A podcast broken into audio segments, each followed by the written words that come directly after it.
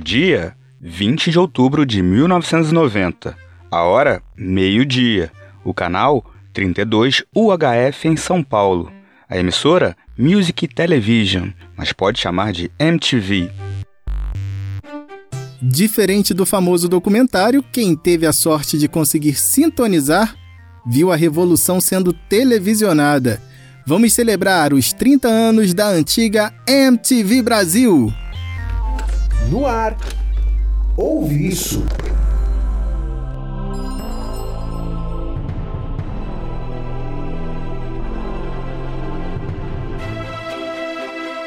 Oi, pessoal, seja bem-vinda, bem-vindo. Aqui quem fala é Victor Ribe e quem sempre está com a gente no Ouve Isso é o Rodrigo Bap. Fala aí, Bap. E aí, Vic? E aí, pessoal, beleza? Para começar, já deixo aquele convite para você curtir e seguir nossos perfis no Twitter e no Instagram. Nas duas redes somos podcast Ouve Isso. Oi, eu sou Astrid e é com o maior prazer que eu estou aqui anunciando para vocês que está no ar a MTV Brasil. Foi assim, na voz e na imagem de Astrid Fontinelli, que a MTV Brasil entrou no ar. Logo depois, claro, veio o primeiro videoclipe. Que não foi ela quem chamou. Foi outra pioneira da emissora musical, a Cuca Lazarotto, na primeira edição do Non Stop. Eu sou a Cuca e você vai ficar agora com uma seleção super especial de clipes. Nessa próxima hora você vai ver Shinner O'Connor no clipe inédito Three Babies e mais o rapper Young MC com o clipe Bust a Move e o Paralamas do Sucesso num clipe exclusivo MTV Pólvora. Aliás, de exclusivos nós temos muitos e para começar então, Marina cantando pra você, Garota de Ipanema. Olha que coisa mais linda, mais cheia de graça. Bom, a Astrid fez as honras, abriu as portas da MTV Brasil, e se não foi ela quem chamou o primeiro clipe, ela foi a dona da coisa toda nos primeiros anos da emissora, à frente do Disque MTV. Agora vamos à nossa parada de sucesso. É claro que nesta primeira você não pôde telefonar pra gente, mas eu mesma escolhi os clipes que nós vamos ver a partir de agora. Décima posição de Disque MTV: Titãs, Deus e o Diabo. A MTV Brasil era uma filha muito especial da Music Television, que surgiu nos Estados Unidos nove anos antes, em 1981. Ela era controlada pela Viacom, que também tinha outro famoso canal de música, o VH1. E é claro que a MTV gringa também foi revolucionária. Mas vamos focar no Brasil, que a história é longa e deliciosa demais para a gente perder tempo. Em 1989, o Grupo Abril conseguiu uma concessão de televisão. A TV Abril e, diante do sucesso da MTV nos Estados Unidos e na Europa, formou uma sociedade com a Viacom para lançar uma versão brasileira do canal. Ali começou o falatório. A MTV Brasil chega em abril de 1990. Não, parece que chega em julho. Não, será em setembro. Em abril de 1990 veio o anúncio oficial. A nossa MTV estrearia em outubro. Só em equipamentos para colocar a Music Television no ar, por aqui, o Grupo Abril investiu 16 milhões de dólares e ainda tinha mais 1 milhão e 300 mil dólares por ano para transmitir o sinal via satélite para antenas parabólicas. Enquanto isso, a equipe era recrutada. O primeiro time de apresentadores, ou melhor, VJs, tinha Astrid, Cuca, Daniela Barbieri, Gastão Moreira, Maria Paula, Rodrigo Leão, Thunderbird, Zeca Camargo e Renata Neto. Alguns deles ficaram bastante famosos, mas na época nem tinham experiência em TV. A MTV também já começava a produzir programas e até videoclipes. Afinal, a emissora ia entrar no ar e as bandas brasileiras não tinham clipes, porque eram caros e tinham pouco espaço para divulgação. A primeira MTV era sediada em Nova York e a segunda era a MTV Europa, que entrou no ar em 1 de agosto de 1987, em Amsterdã, na Holanda, e depois passou a ser transmitida de Londres. A MTV Brasil foi o terceiro canal da Music Television a entrar no ar e o primeiro na TV aberta. E foi a primeira emissora brasileira a transmitir 24 horas por dia, sem sair do ar de madrugada. Na época, as duas MTVs gringas usavam como slogan I Want My MTV, eu quero a minha MTV. em referência à música Money for Nothing do Dire Straits, que começava e encerrava com Sting cantando isso.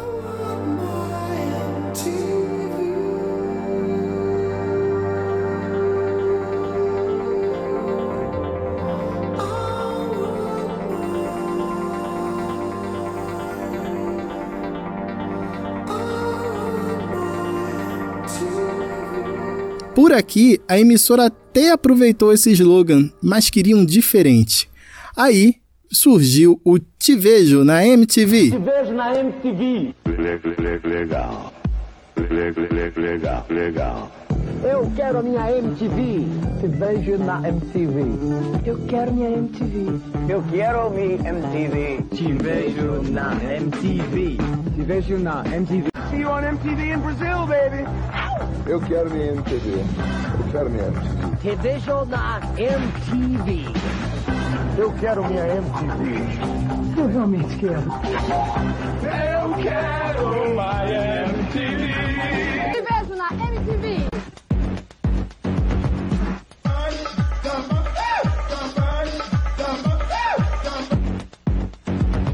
Quero minha MTV. MTV.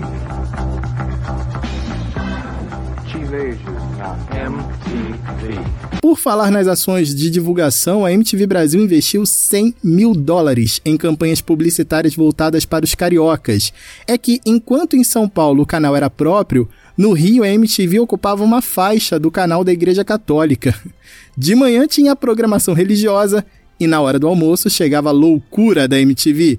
Aí a propaganda dizia assim: depois do meio-dia, o canal 9 fica do jeito que o diabo gosta. A estreia da MTV no Rio foi em março de 91. E o principal produto da emissora eram os videoclipes. A professora de Estudos de Mídia e do programa de pós-graduação em comunicação da UF, Ariane Rosbach, fala sobre o impacto dessa linguagem no audiovisual e como isso mudou a experiência musical. Ela é autora do livro A Invenção do Videoclipe, a história por trás da consolidação de um gênero audiovisual. Olá, Ariane, seja bem-vinda.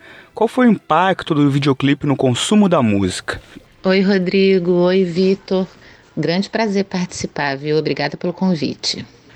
Eu acho que o videoclipe materializou uma nova experiência de consumo musical, né? Ele consolidou uma cara audiovisual para a música. E isso amplia a experiência musical de diferentes maneiras. É claro que antes do videoclipe, né, eu particularmente considero que ele se consolidou como um produto cultural nos anos 80, após o nascimento da MTV em 1981, né? Claro que antes disso a gente já tinha experiência audiovisual relacionada à música, né? A gente não pode esquecer dos musicais, da publicidade audiovisual é, e de outras experiências. Mas o videoclipe, ele, digamos assim, empacotou a música fechada, né? O single, numa experiência específica. E aí ele também foi fundamental até para a renovação da cultura audiovisual, porque o videoclipe ele permite, né, permitia e permite uma gama quase infinita de experiências de edição. Isso foi muito importante para toda a renovação audiovisual que a gente assiste até hoje, considerando a cultura digital. Além disso, o videoclipe também aproximou ainda mais, é, criou uma afetividade maior entre é, o cantor, né, os cantores, a banda, e o fã, o ouvinte. Porque o videoclipe permite, por exemplo, permitiu, sobretudo nos anos 80, nos anos 90, que o, o, o fã daquele cantor ou daquela música é, conseguisse ter, é, assistir a experiência não só da música sendo tocada, sendo cantada, mas da performance do artista ou de uma performance que tem relação com a identidade do artista. Então, por exemplo, um exemplo sempre utilizado para evidenciar essa característica são os clipes do Michael Jackson. Né? As pessoas, o, o, Michael Jackson, ele não fez show em todos os países do mundo. No Brasil mesmo, ele se apresentou pouquíssimas vezes, né? mas o videoclipe permitia que a, que a, que a performance dele fosse detalhadamente conhecida por uma gama absurda de pessoas, por todo mundo que de alguma maneira tinha acesso aos videoclipes dele. E isso fazia com que, por exemplo, né, as pessoas se inspirassem naqueles passos e é, imitassem aquela forma de dançar nas boates, nas discotecas, dentro de casa, né? Trazendo inclusive é, características para a cultura midiática e para a cultura cotidiana das pessoas é, de uma forma que a gente ainda nem consegue entender direito, de tão profundo que foi. E qual foi a contribuição da MTV Brasil para a música brasileira? A MTV Brasil foi extremamente importante para o desenvolvimento da indústria fonográfica para além de empresas hegemônicas como a Rede Globo e como algumas rádios FM na época. Né? Ela ampliou a experiência musical. Na verdade, a MTV foi a primeira emissora dedicada ao público jovem, né, ao público jovem e infanto-juvenil da história do Brasil, né, da história da televisão brasileira. Né. Antes da MTV, não existia, é, existiam alguns produtos televisivos e cinematográficos é, direcionados ao jovem, mas o jovem não era tido como um público realmente relevante para a televisão. A MTV mudou radicalmente esse cenário e mostrou, inclusive, todo o potencial de consumo do público jovem. Para o campo musical, eu diria que uma das principais uma das principais características que a MTV ajudou a consolidar foi o, a popularização, especialmente do rock nacional dos anos 90. Então existem várias bandas que, que eu diria até que devem a vida, né, a vida, a carreira à MTV. Então aí a gente está falando de bandas como o Rapa, Cidade Negra, Pitch, é, a renovação de bandas do rock nacional dos anos 80, como foi o caso dos Titãs, dos Paralamas do Sucesso, Capital Inicial, Biquíni Cavadão, né, bandas que fizeram muito sucesso no início dos anos 80, né, meados dos anos 80, que conseguiram renovar sua carreira a partir da, dos acústicos MTV, por exemplo. Mas eu acho que em relação aos gêneros musicais e à performance, a MTV foi fundamental para o desenvolvimento e para a popularização do rock dos anos 90, tá? E para todo para toda a hibridização de gêneros da, da música brasileira que a gente teve a partir de então. E como eram os videoclipes antes da MTV? Nossa, é até é complexo falar de como era o videoclipe antes e depois da MTV, porque a MTV consolidou uma linguagem, né? Consolidou uma linguagem com certeza. Antes da MTV, a gente tem, claro, muitas experiências é, relacionadas ao videoclipe, não só nos Estados Unidos e na Inglaterra, mas no Brasil também, no Fantástico, por exemplo, né, com cantores brasileiros, nem Mato Grosso, Gal Costa, Caetano Veloso e muitos outros. Mas essas performances, elas eram basicamente o, a presença, né? Tinham basicamente a presença do artista dublando aquela música e desenvolvendo performances até de gestos bastante limitados.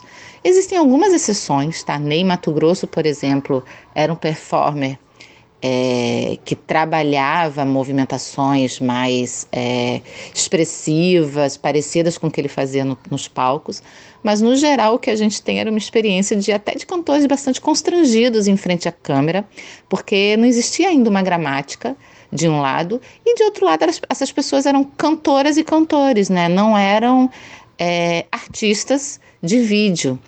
Então, assim, as performances eram muito simples, né? Basicamente, o artista o, dublando aquela canção, às vezes dançando, desenvolvendo algum tipo de, de performance, mas tudo muito simples, com algumas exceções, tá? E aí, uma grande exceção nessa história é a super banda do, liderada pelo Fred Mercury, né? Queen. Em 1975, eles lançaram midiaticamente uma experiência audiovisual relacionada ao single Bohemian Rhapsody, né? Aquela canção que sozinha já é incrível.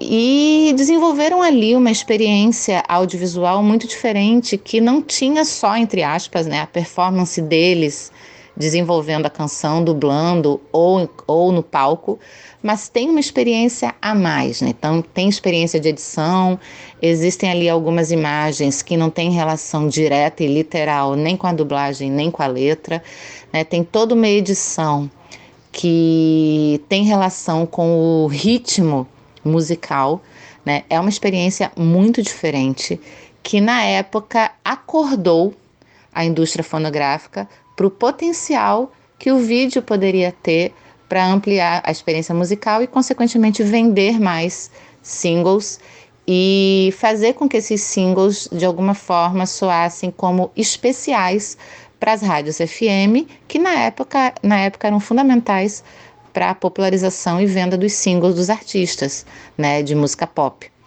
Então, a gente tem essa experiência do Bohemian Rhapsody em 1975 e depois disso, né, a gramática começou a se consolidar.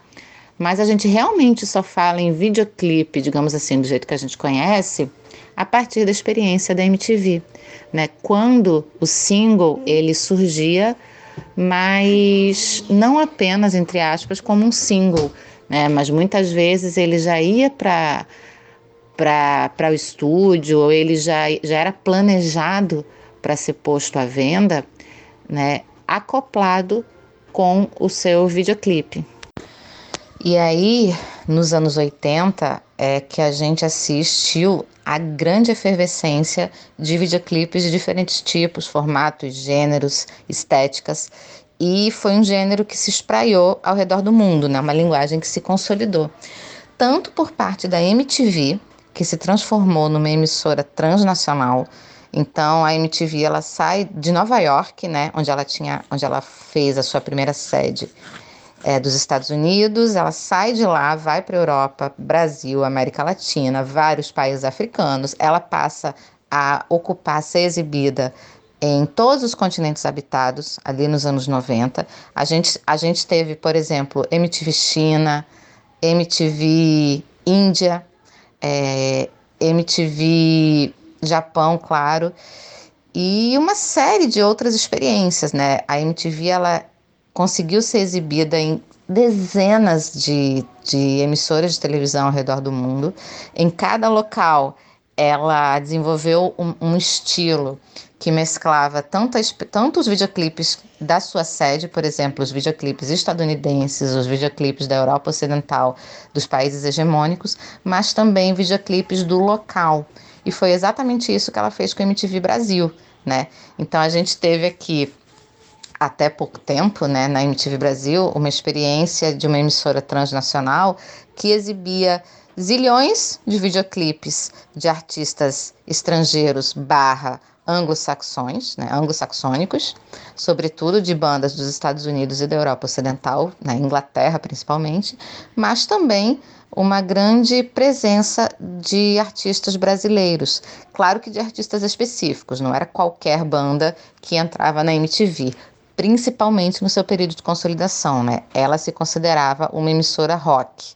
Então, houve, houve preconceito e vários estilos que não entraram é, nem no primeiro momento, nem no segundo ou terceiro, mas é, não tem como a gente desconsiderar. Né? A MTV ela foi importante para a consolidação de, de uma série de estéticas e estilos musicais que a gente vê ainda hoje fazerem sucesso. Ariane, quais as características mais marcantes dos videoclipes a partir da MTV? Em relação à linguagem, né, do videoclipe pós, né, da, da época da MTV, a gente teve o desenvolvimento de estéticas é, que não necessariamente dependiam do artista, por exemplo, né?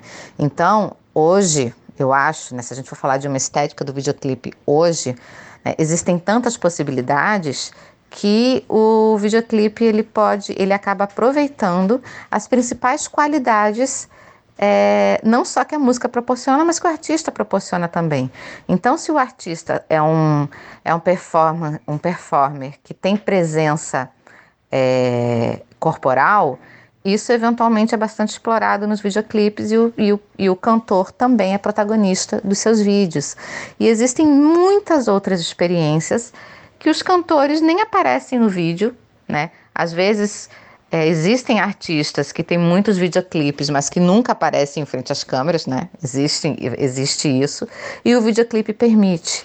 Então a gente tem basicamente o desenvolvimento, digamos, de estéticas variadas, né? De linguagens variadas, mas que são reconhecidas por causa da experiência central da canção, né? Então o videoclipe até hoje, saúde, meu amor meu filho está aqui do meu lado.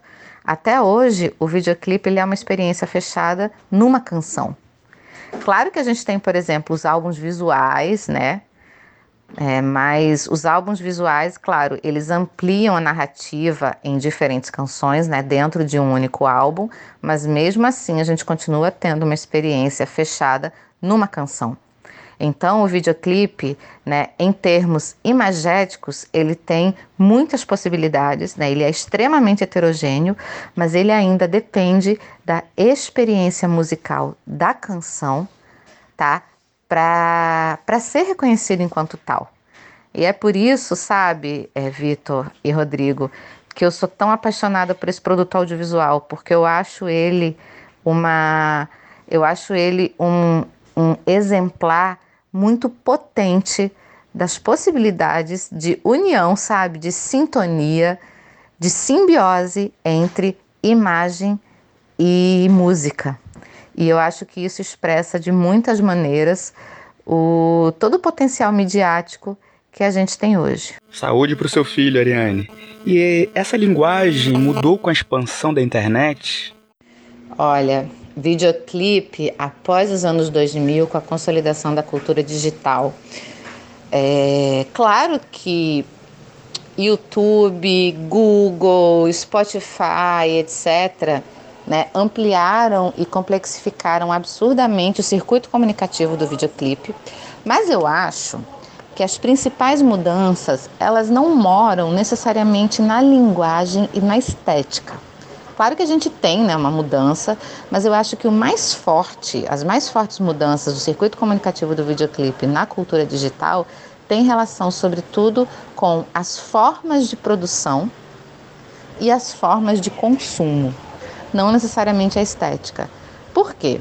Né? Em relação às formas de produção, basicamente houve uma ampliação do que se aceita como videoclipe, né? E com as ferramentas de edição, de filmagem, de produção audiovisual mais baratas, mais acessíveis, né, possibilitaram que, por exemplo, os videoclipes não necessitem de grandes estúdios e de grandes somas em dinheiro para se transformarem em experiências verdadeiramente populares e espraiadas globalmente. Esse é um primeiro ponto, né?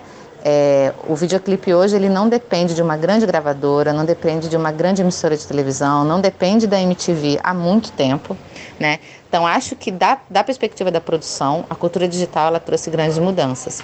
E da perspectiva do consumo, né, o que a gente assiste hoje é que existem né, é, a, o polo de recepção do videoclipe, ele está muito mais pulverizado e complexificado. Então, se eu quero assistir a um determinado videoclipe, eu não preciso ficar, ele, ele, ficar esperando ele ser exibido em lugar nenhum.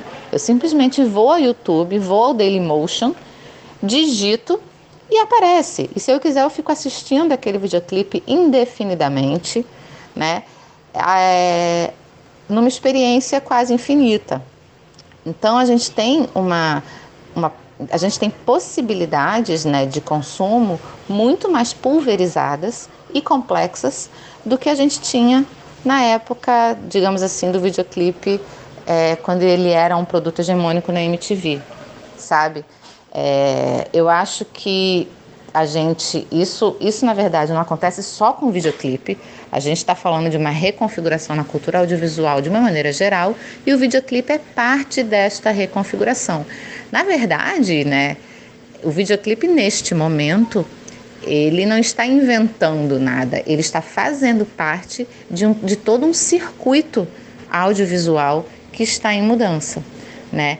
Aliás, eu nem diria apenas, entre aspas, um circuito audiovisual, um circuito audiovisual e um circuito musical, porque a experiência musical né, vem se modificando radicalmente é, na cultura digital da mesma maneira, não é? A gente consegue perceber reconfigurações tanto da perspectiva do consumo musical, né, não depender mais nem das rádios FMs, nem dos CDs, nem dos vinis, né, nem das lojas de venda de disco para consumo musical de um lado, e de outro lado, né, a gente tem possibilidade de produzir música de uma maneira muito mais fácil, né, muito mais acessível do que antes da popularização da cultura digital. Valeu pela participação, um beijo, até a próxima. Obrigadão, Ariane. Um beijo. Você ouve isso?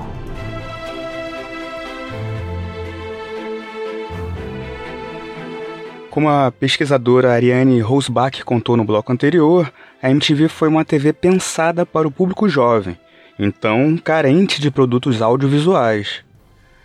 A programação tendia mais para o rock e o pop.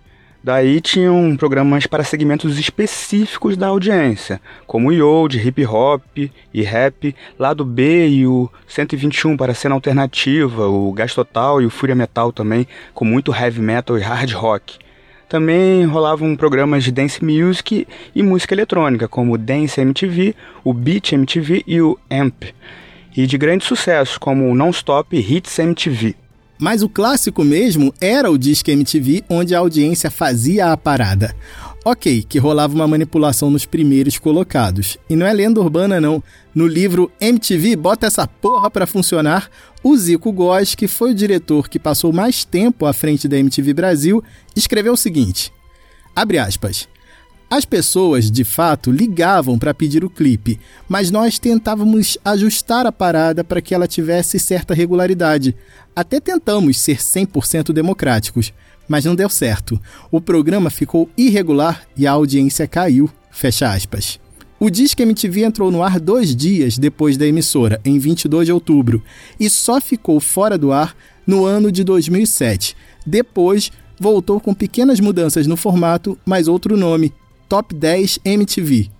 Duas VJs são muito lembradas por apresentar o disque. A primeira delas é a Sabrina Parlatori, que comandou a parada musical de 1996 até 2000.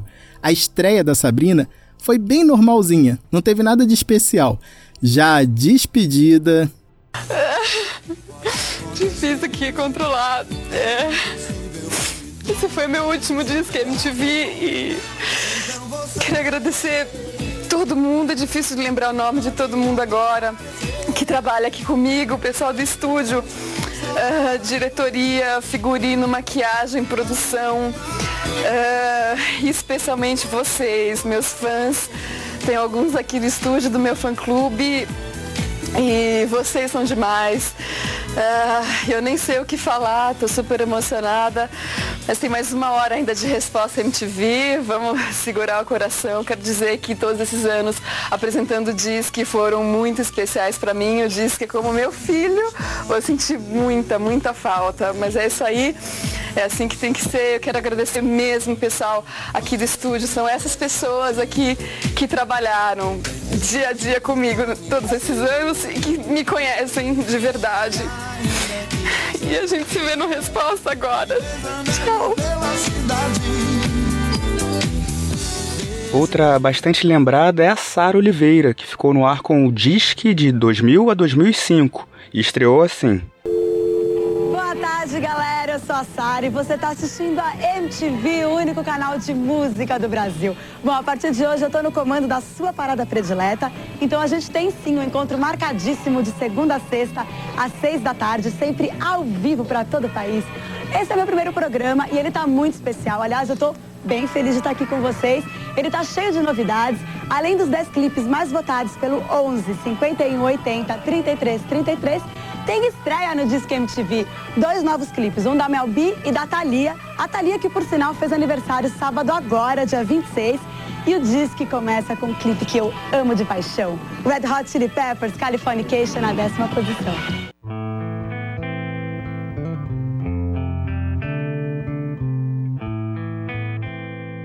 Cultura e comportamento.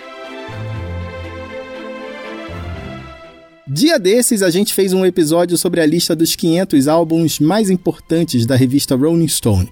Agora, um novo dilema de listas: os pontos altos da MTV Brasil. Bom, eu vou começar pelo meu preferido, o Top Top. Mas vamos por temas? Acho que facilita, né? De humor tiveram Hermes e Renato, Tela Class, Furo MTV, Comédia, Quinta Categoria e Piores Clipes do Mundo.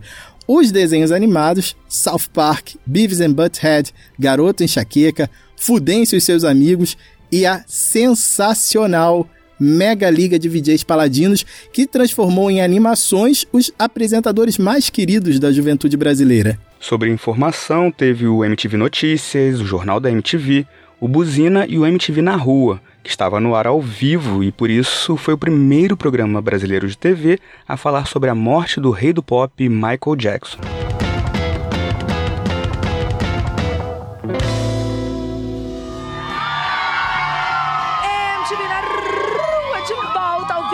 Noite de quinta-feira aqui na Praça Novaes Morelli, na zona norte de São Paulo. E olha, falamos, fomos pro intervalo no último bloco falando de Michael Jackson. Bom, a gente estava aqui durante o programa, uma galera, os produtores e tal, sempre ligados na internet, começaram a sair boatos de que Michael Jackson teria passado mal, teria sofrido uma parada cardíaca e tal. E é verdade mesmo, Michael Jackson foi internado. A treta, que eu não quis falar no bloco anterior, é que já tem site gringo confirmando que Michael Jackson morreu. Tinha as entrevistas do Gordon Ice, do Supernova do Acesso, a interatividade no CEP, onde o Thunderbird respondia cartas, no Garganta e Torcicolo com o João Gordo e no Teleguiado com o Casé Peçanha. E tinha também o contato, os debates no Barraco e no Debate MTV. As atrações de auditório, como o Quiz MTV, o VJ por um Dia, programas esportivos, como o Rock Go, um torneio onde os músicos viravam jogadores de futebol. Isso mesmo, tinha muito perna de pau. Um parênteses, a MTV chegou a patrocinar o Fluminense nos anos 90, época em que o time de futebol andava bem mal das pernas. Os programas de namoro e de sexualidade também marcaram a MTV Brasil.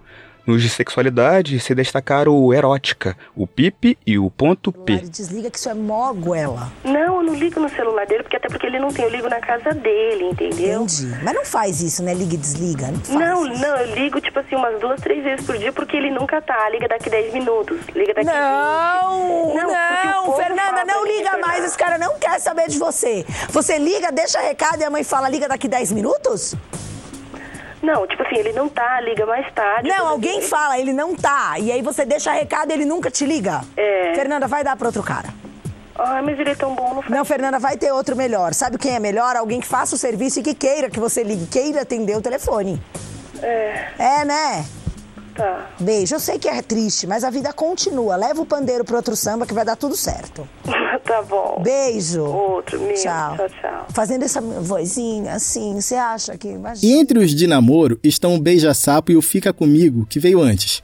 No ano 2000, o Fica Comigo causou uma confusão ao anunciar uma edição só com meninos. Houve como a gente era atrasado. A MTV foi alvo de uma enxurrada de cartas, telefonemas e e-mails de espectadores pedindo para desistirem disso, e nenhum anunciante quis bancar o Fica Comigo gay. Mas a MTV sabia que o papel dela era maior que o preconceito. A solução foi fazer o Fica Comigo Gay num dia diferente do habitual. A audiência surpreendeu e foi bem maior do que a das edições com casais heterossexuais. Óbvio que depois rolaram outras edições especiais só com meninos e só com meninas. Mas o auge mesmo da MTV Brasil era o VMB. Quem de nós, MTVciados, não era doido para ir a uma edição? No palco do Video Music Brasil, vimos encontros históricos. Num deles, entre Caetano Veloso, o líder do Talking Heads, David Byrne, e uma chata microfonia, um problema no áudio que não tinha sido convidada. Assistimos junto com o apresentador Celton Mello aquele que seria talvez o momento mais inesquecível da antiga MTV Brasil. Isso foi em 2004.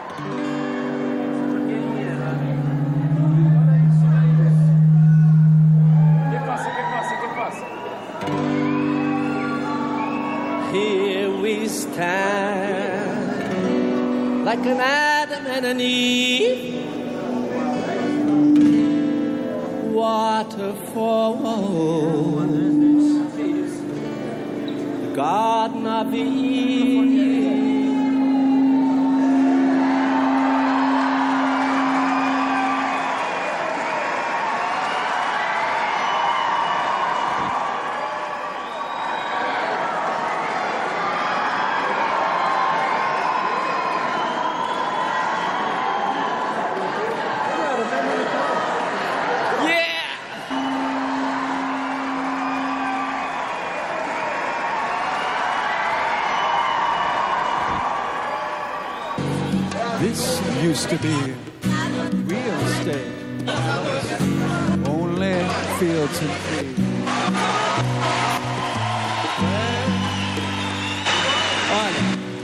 Da MTV, vergonha na cara, vamos começar de novo e bota essa porra pra funcionar direito pra gente cantar certo com essa porra.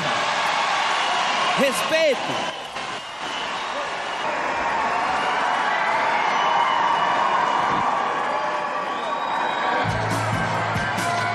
Estamos aqui tentando. É ao vivo. Vou chamar de novo. Esses dois caras sensacionais. E eu quero, quero ver essa porra funcionando. Caetano Veloso e David Byrne.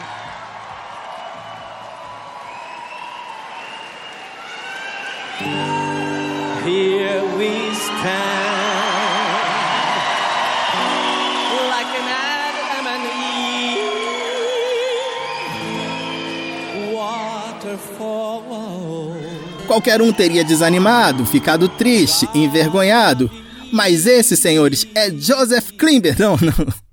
Não, mas era a MTV Brasil que transformou aquele mico em uma vinheta e soube, como ninguém, rir da própria tragédia.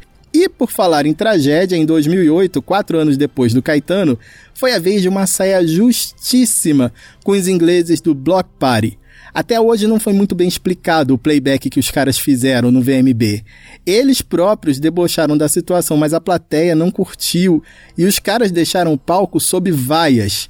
Foi tão feio o negócio que eles voltaram ao Brasil no mês seguinte para tocar em São Paulo e no Rio e tentar desfazer a péssima impressão causada no VMB.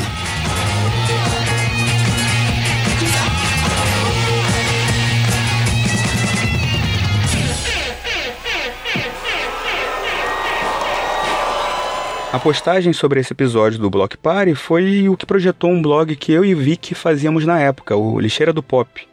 Era o segundo resultado que aparecia no Google quando o pessoal procurava VMB Block Party. A gente foi até recomendado pelo blog brasileiro do tênis All Star. O arquivo ainda está no ar. Mas voltando ao VMB, foram 18 edições da premiação, de 1995 a 2012.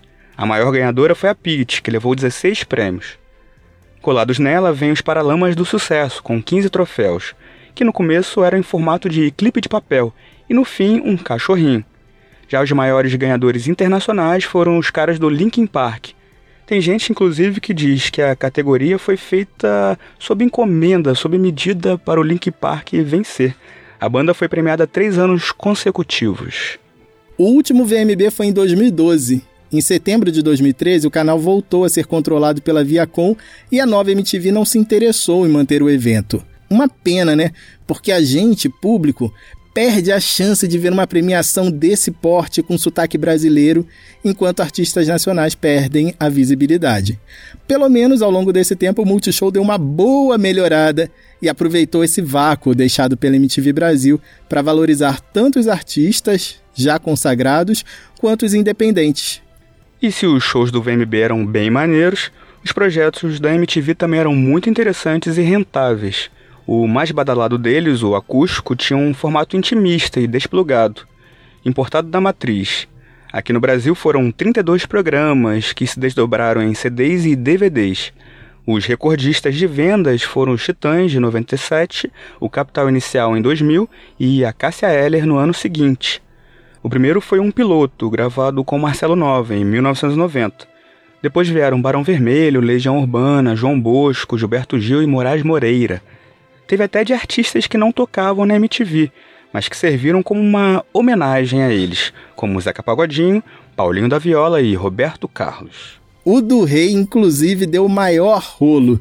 Foi uma negociação que durou anos com a TV Globo, com quem Roberto Carlos tinha contrato. Até que em 2001 rolou a gravação no Polo de Cinema e Vídeo do Rio de Janeiro. Mas às vésperas da exibição, a Globo decidiu que o programa não poderia ir ao ar e proibiu a MTV de exibir imagens do show. A Music Television chegou a passar dois clipes com o áudio original e imagens que misturavam takes aleatórios e animações. A emissora também produziu outros formatos, como o ao vivo e o balada. Outras atrações da MTV que não tinham a ver com música marcaram bastante. Em 2004, uma mensagem interrompia a programação durante 15 minutos e mandava a audiência desligar a TV e ler um livro. O Zico Góes conta no livro dele que esses 15 minutos eram estrategicamente escolhidos em horários de baixa audiência, isso para não prejudicar o desempenho do canal. Depois a campanha deixou de ter um horário e passou a ser exibida em vinhetas curtas durante a programação. Tédio, falta de criatividade, confusão, burrice e conformismo. Desliga a televisão e vá ler um livro. E em 2006, quando o país enfrentava a CPI dos Correios, que deu origem ao mensalão, a MTV Brasil lançou uma campanha bem na época das eleições gerais e enfureceu políticos em todo o país. Vem aí as eleições. Cuidado! De um lado, o governo sujo pela corrupção e pela hipocrisia que contamina novos ricos e velhas raposas no poder. De outro, uma oposição pensando que todo mundo é idiota e não se lembra do que fizeram quando estavam no governo. E nem suas responsabilidades por zonas de caos em que estamos metidos. No meio de tudo isso, uma campanha inútil e marqueteira, com candidatos se atacando e lançando bravatas em busca de votos cordeirinhos. Você vai ficar de que lado? Lá vem mais papo furado. A MTV te dá uma dica. Prepare o seu saco, os ovos e os tomates. Outro grande mérito da MTV foi ter revelado talentos que fariam sucesso lá e em outras frequências. Passaram por lá, entre outros, Adriane Galisteu, Bento Ribeiro, Dani Calabresa, Didi Wagner, Edgar Piccoli, Fábio Massari, Fernanda Lima, Jairo Bauer, Kid Vinil, Márcio Garcia, Maria Paula, Marina Persson, Otaviano Costa, Rita Lobo, Tata Werneck e Zeca Camargo. Isso. No começo da década de 2010, a MTV era a maior rede jovem e a sétima rede de TV brasileira, sendo a quinta mais admirada, de acordo com o ranking da revista Meio e Mensagem. Quem olhava assim não dizia que a MTV Brasil passava por uma crise financeira desde 2009, devido à queda de faturamento. O problema foi se agravando e atingiu uma situação bastante grave em 2012, quando o Grupo Abril começou a pensar seriamente em vender ou devolver a marca à Viacom. Em agosto de 2012, o Grupo Abril negou os boatos sobre o fim da MTV Brasil. Durante alguns meses, a poeira baixou, mas no ano seguinte, os rumores sobre o encerramento do canal ganharam força de novo. Uma saída seria o Grupo Abril manter o canal, mas mudar o nome para economizar a taxa anual de licenciamento para usar a marca. Como a gente sabe, não foi o que aconteceu. Em meados de junho, os programas começaram a ser encerrados e os VJs demitidos. E, sem dar detalhes, o diretor Zico Góes confirmou que a marca seria devolvida à Viacom. No fim de julho, a divisão internacional da Viacom confirmou o relançamento da MTV, como conhecemos hoje, somente na TV a cabo e investindo pesado em programas que não têm nada a ver com música a nossa antiga MTV produziu uma série de programas chamada My MTV, com antigos VJs e alguns artistas revirando o acervo da emissora, que saiu do ar no dia 30 de setembro de 2013. Lembra da Cuca, que apresentou o primeiro clipe da MTV Brasil, Marina Lima, com Garota de Ipanema? Foi ela também quem chamou o último, Chico Science, Nação Zumbi, Maracatu Atômico. Eu vi até o último segundo. Para mim era mais uma brincadeira, uma piada da MTV. Eu simplesmente não conseguia acreditar naquela mensagem da Astrid com interferências do VT de estreia em um clima tão pra cima como tinha que ser. Oi, eu sou Astrid Fontinelli e em clima de chegadas e partidas eu tenho a honra de anunciar o fim da MTV Brasil. Eu fui a primeira a acender a luz e nada mais natural que eu chamasse na chincha essa responsa para mim mesma. Eu quero ser a última a apagar.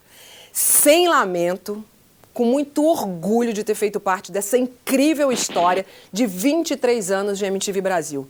23 anos tocando música para os olhos, 23 anos botando o dedo na ferida, 23 anos revelando talentos, 23 anos revolucionando sim a TV, 23 anos debochando da gente mesmo, 23 anos botando essa porra para funcionar direito sim, do nosso jeito.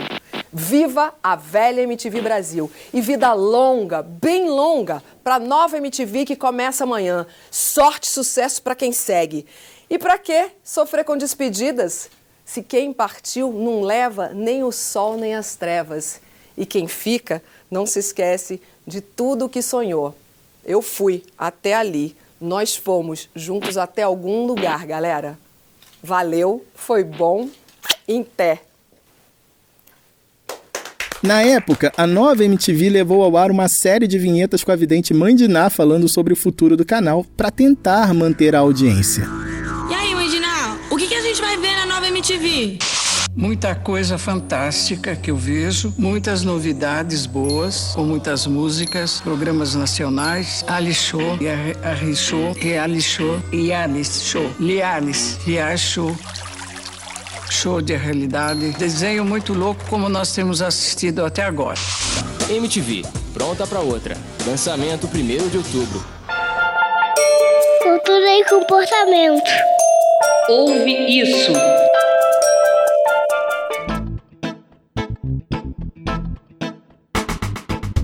Para aproveitar a ocasião dos 30 anos da MTV Brasil, os perfis A MTV que deu certo, MTV Brasil Memórias e Disque MTV BR organizaram um abaixo assinado online para que o Grupo Abril e a Viacom entrem em um acordo para disponibilizar o material produzido entre 1990 e 2013.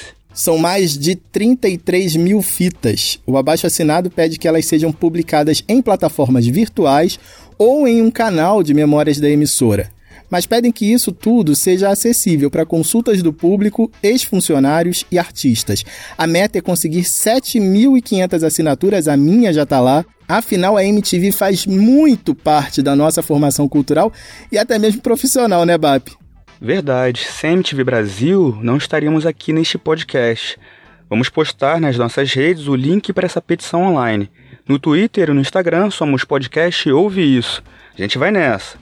Um beijo e até a próxima, pessoal. Valeu, Vic! Falou, BAP! Beijo! Até a próxima semana, gente!